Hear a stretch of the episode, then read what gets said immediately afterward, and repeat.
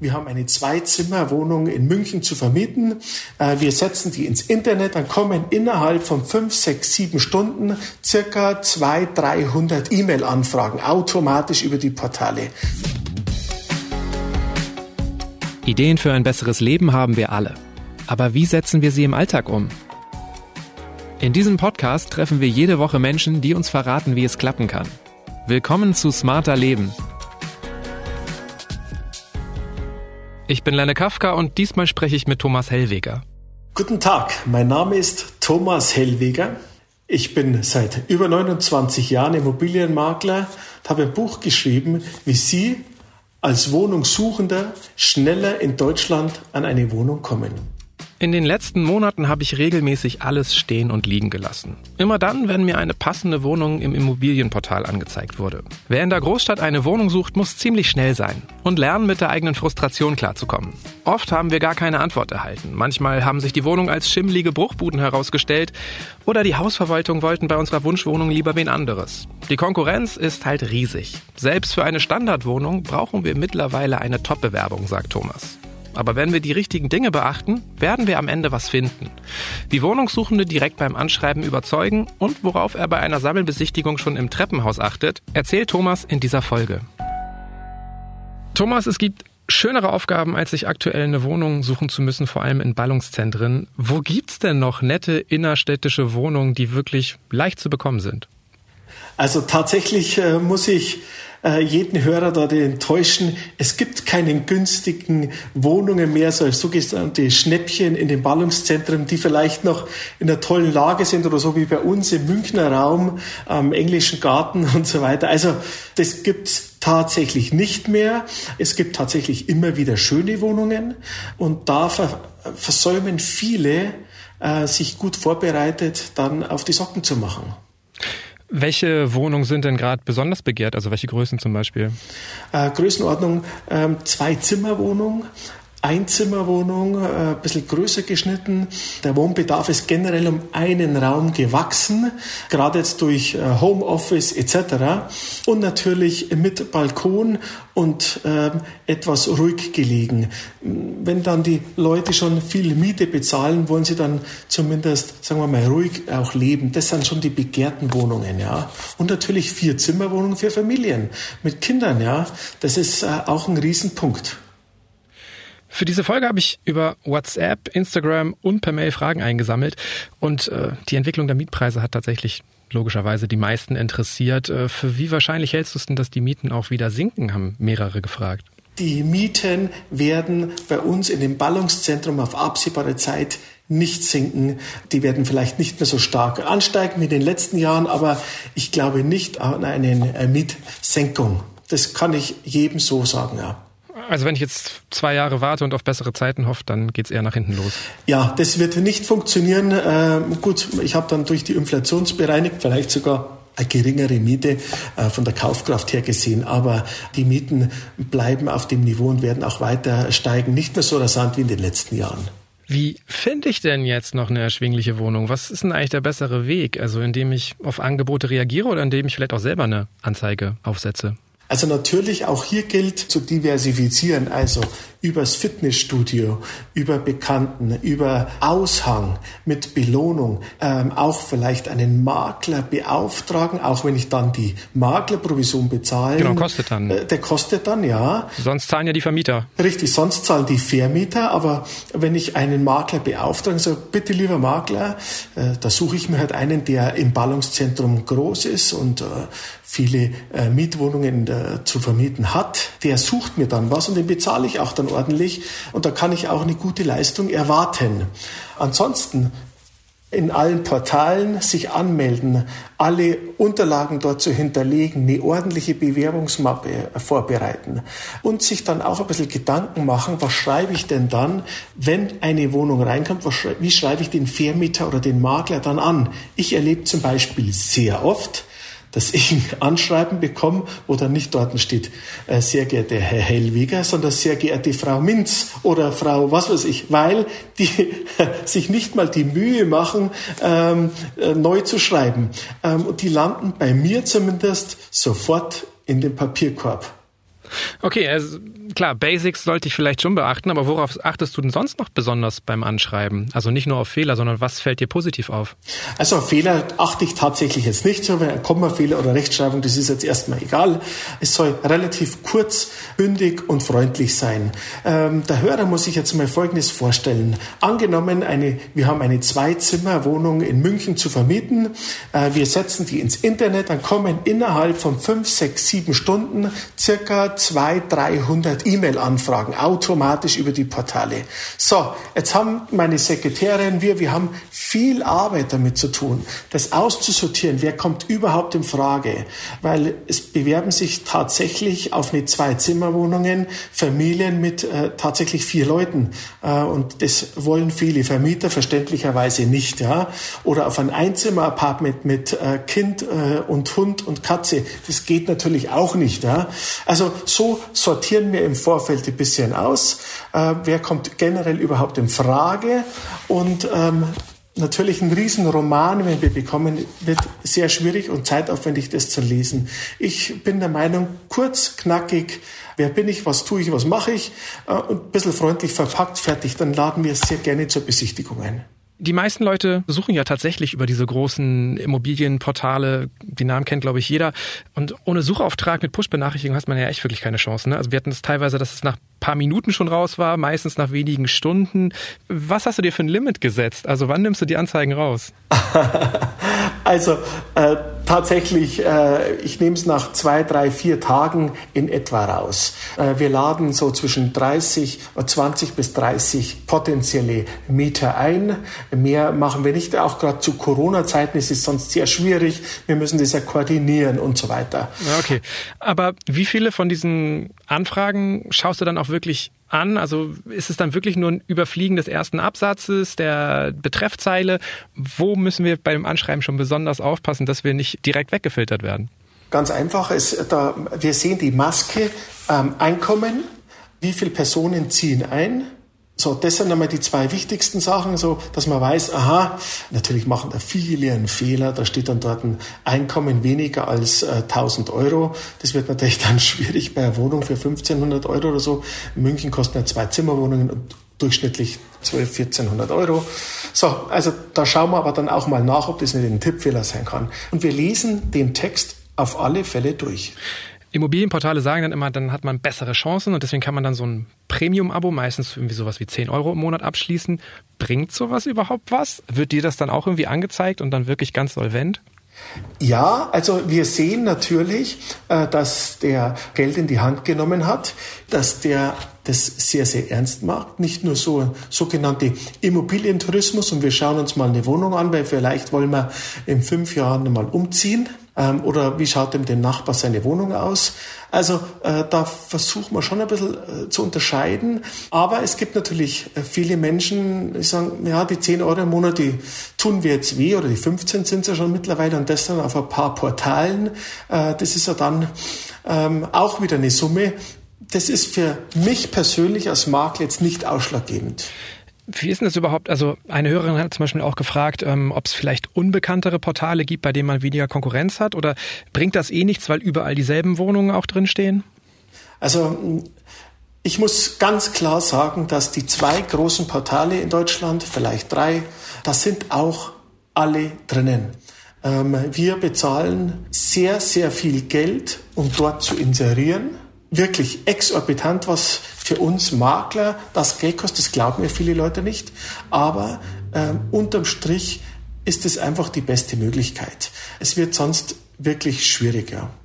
Gibt es denn alternativ auch irgendwie sowas wie Übersichtsseiten von Hausverwaltungen in der jeweiligen Stadt oder allen Neubauprojekten, wo man auch irgendwie sozusagen aktiv auf die Hausverwaltung, auf die Vermieter zugehen kann und einfach fragen kann, ob da vielleicht was frei ist, was noch gar nicht inseriert ist? Ja, schwierig. Sehr schwierig. Also zumindest bei uns im Münchner Raum oder auch im Hamburger Raum, da weiß ich, dass da recht viel ist. Da ist es schwierig. Im Gegenteil, ich glaube sogar, dass die Hausverwaltungen, die ja tagtäglich viele, viele Anrufe bekommen und auch zum großen Teil äh, überlastet sind, eher verärgert sind, wenn die dann äh, einfach anrufen und sagen, Sie, äh, gibt es da mal was zum Vermieten und so weiter. Die haben einfach die Kapazität oft gar nicht mehr.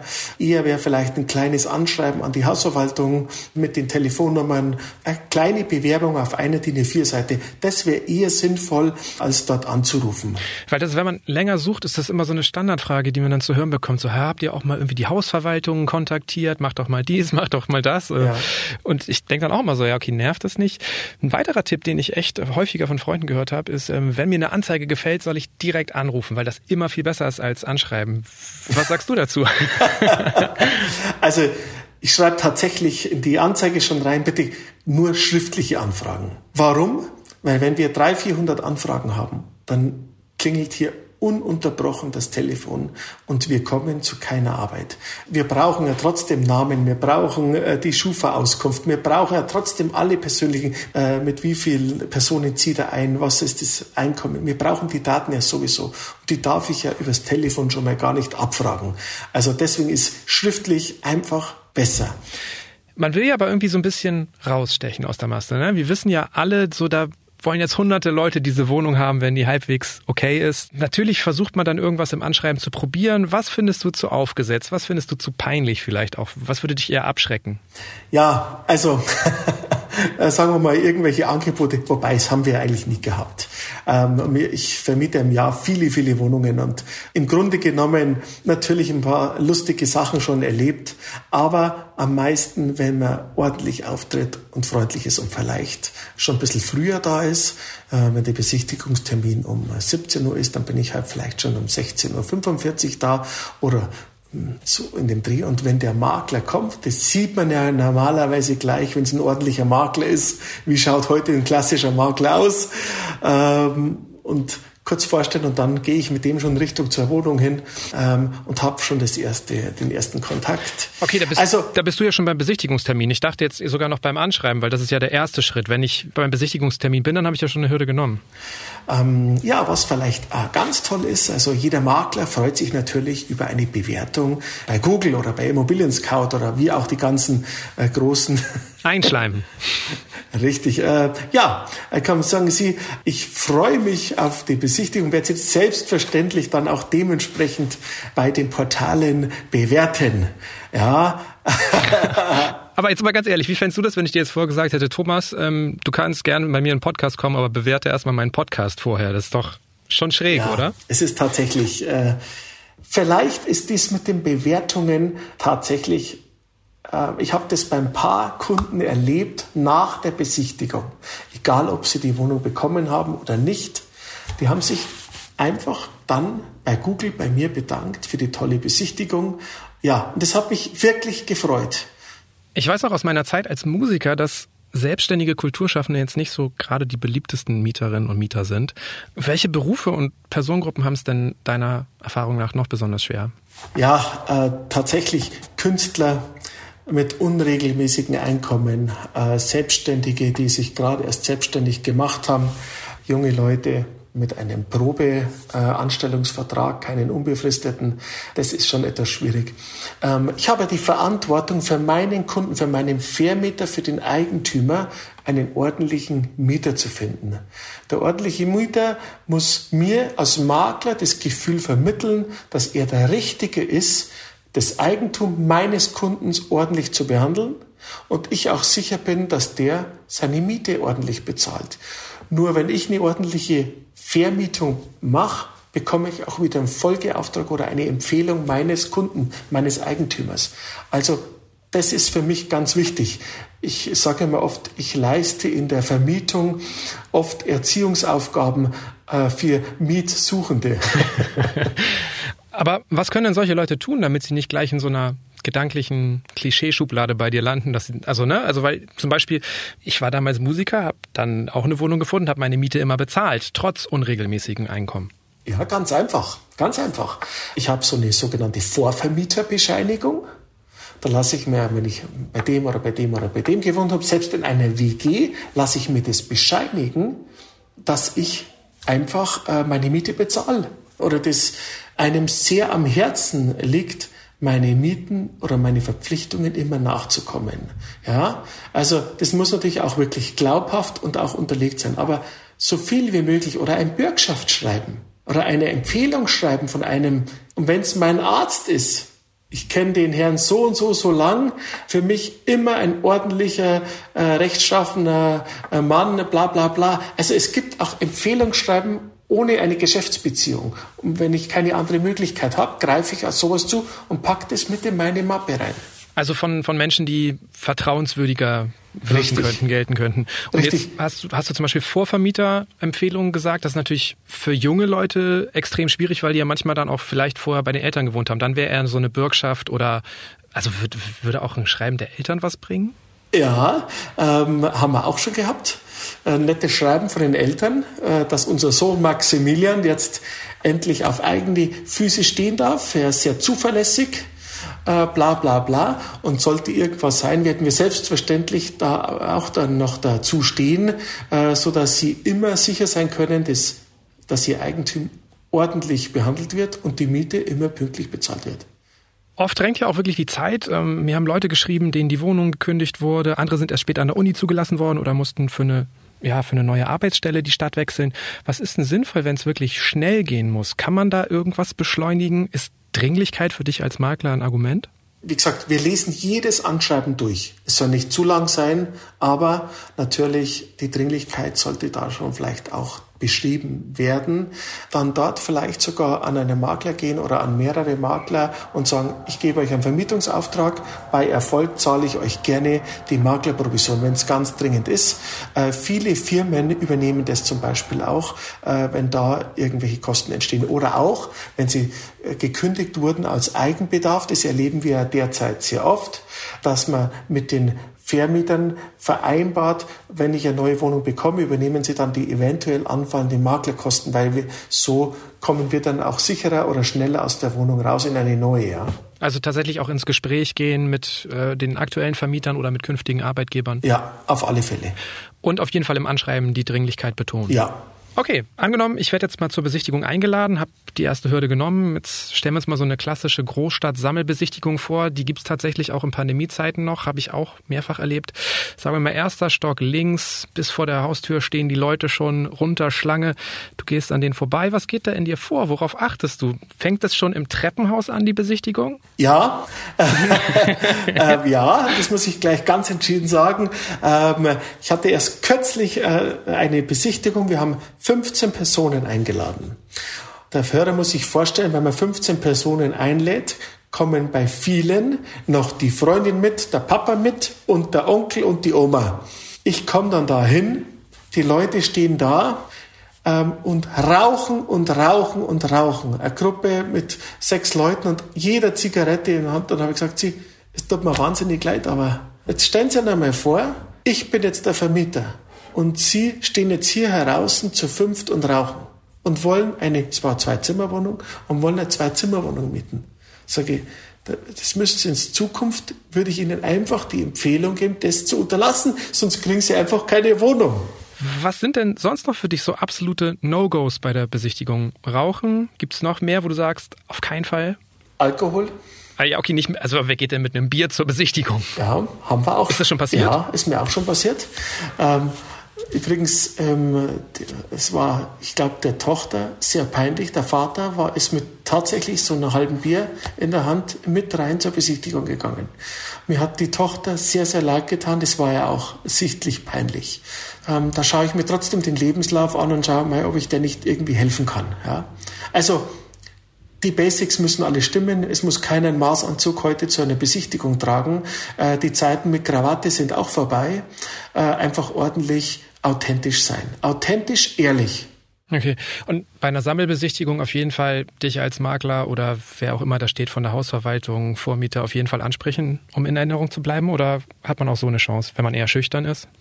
Natürlich den Makler oder den Eigentümer mit Namen begrüßen, sich kurz vorstellen, auch wieder ganz kurz, wenn man das Gefühl hat, dass das die Wohnung ist, die man unbedingt haben möchte vielleicht dann auch noch ein bisschen warten, wenn dann der Makler geht oder wenn alle anderen schon weg sind, dann dem Makler nochmal dann vielleicht oder dem Eigentümer beim Heimgehen sagt sie, die gefällt mir unheimlich gut.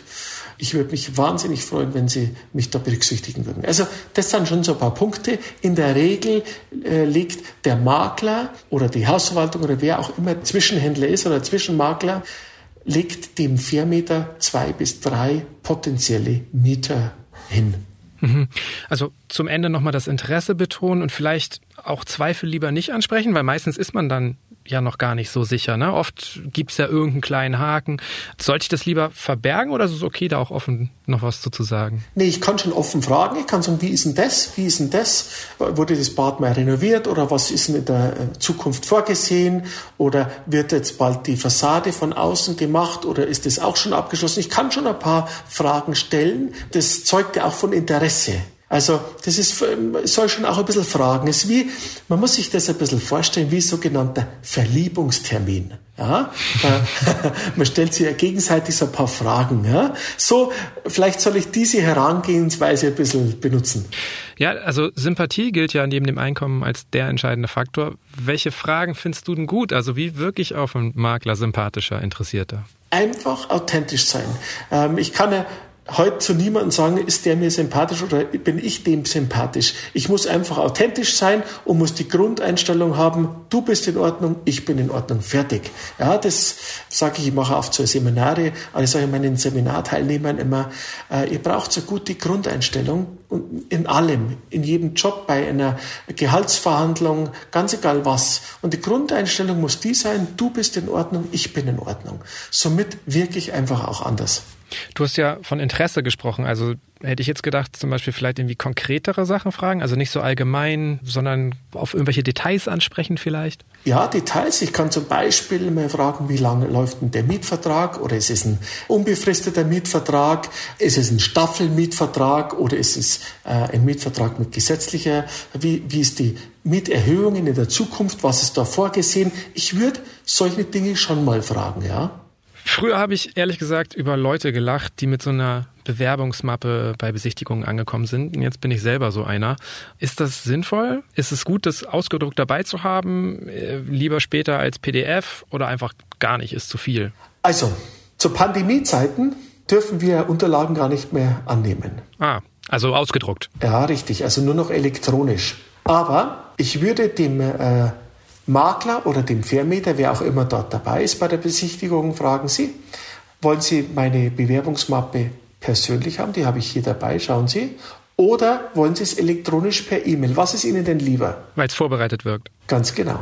Tatsächlich ist die Bewerbungsmappe ein ganz wichtiger Punkt. Früher musste man sich um einen Job bewerben und heute ist es viel wichtiger, eine Bewerbungsmappe zu haben für eine Mietwohnung, auch wenn das verrückt ist. Und, äh, aber es ist leider so, ja. Ja, aber die Bewerbungsmappe für den Job ist auch wichtig, ne? sonst kann ich mir die Wohnung nicht leisten. Natürlich.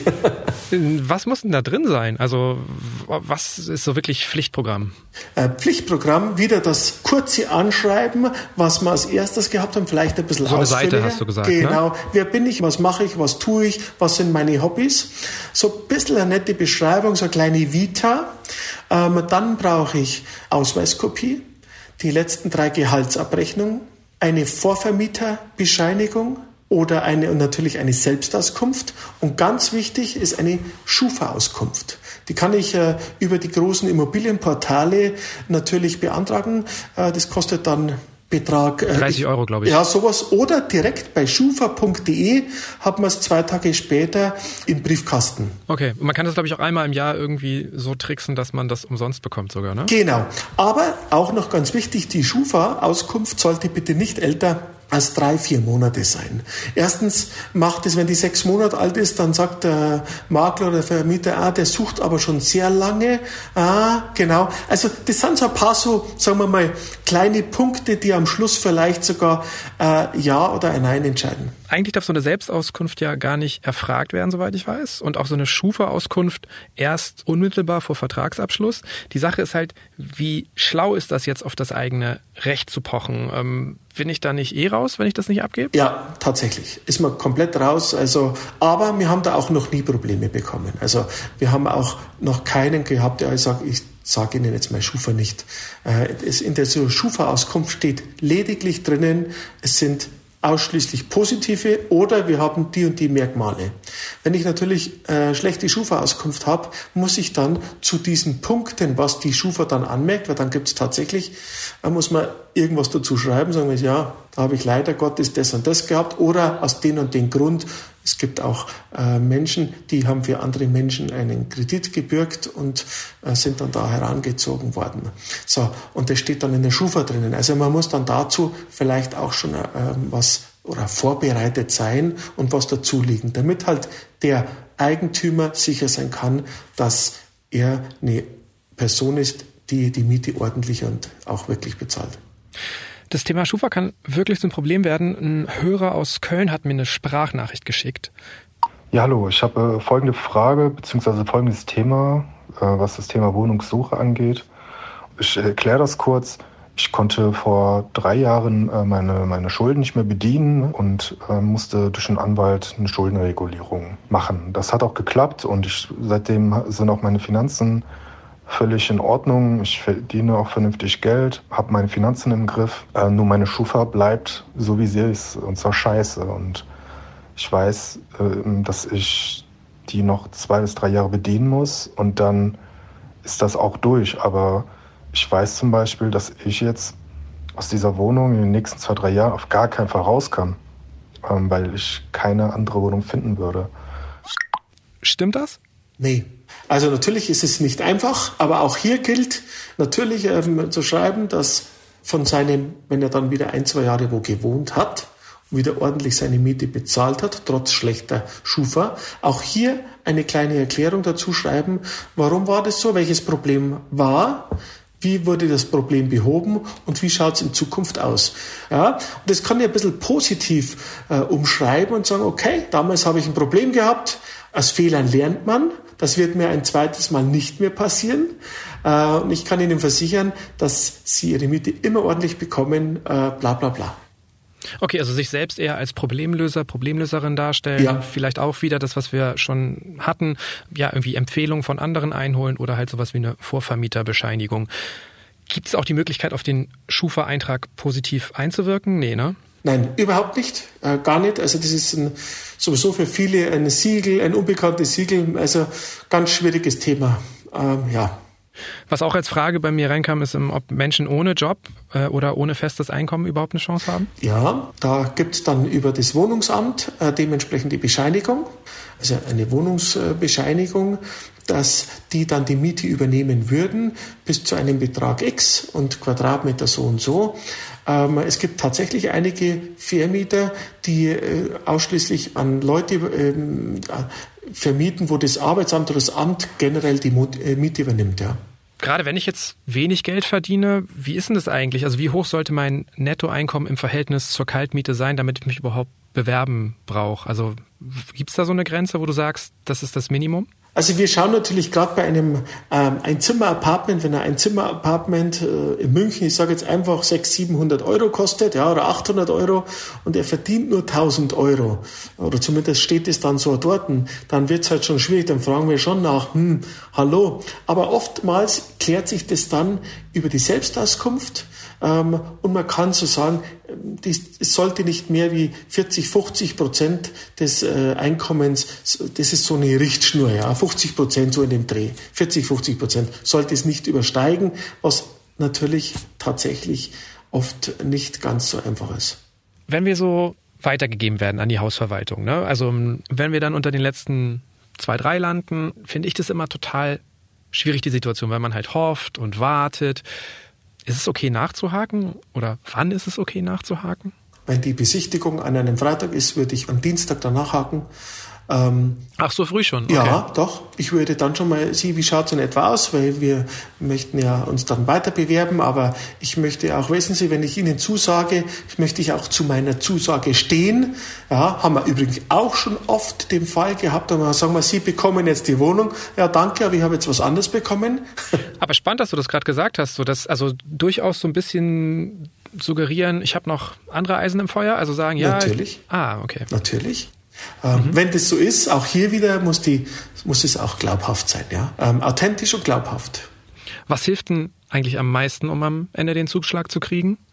ähm, wenn ich unter den Top 3 bin oder wenn der Makler sagt, ja, Sie, ähm, ich schlage Sie den Vermieter vor, spätestens dann sollte ich vielleicht den Makler bewerten.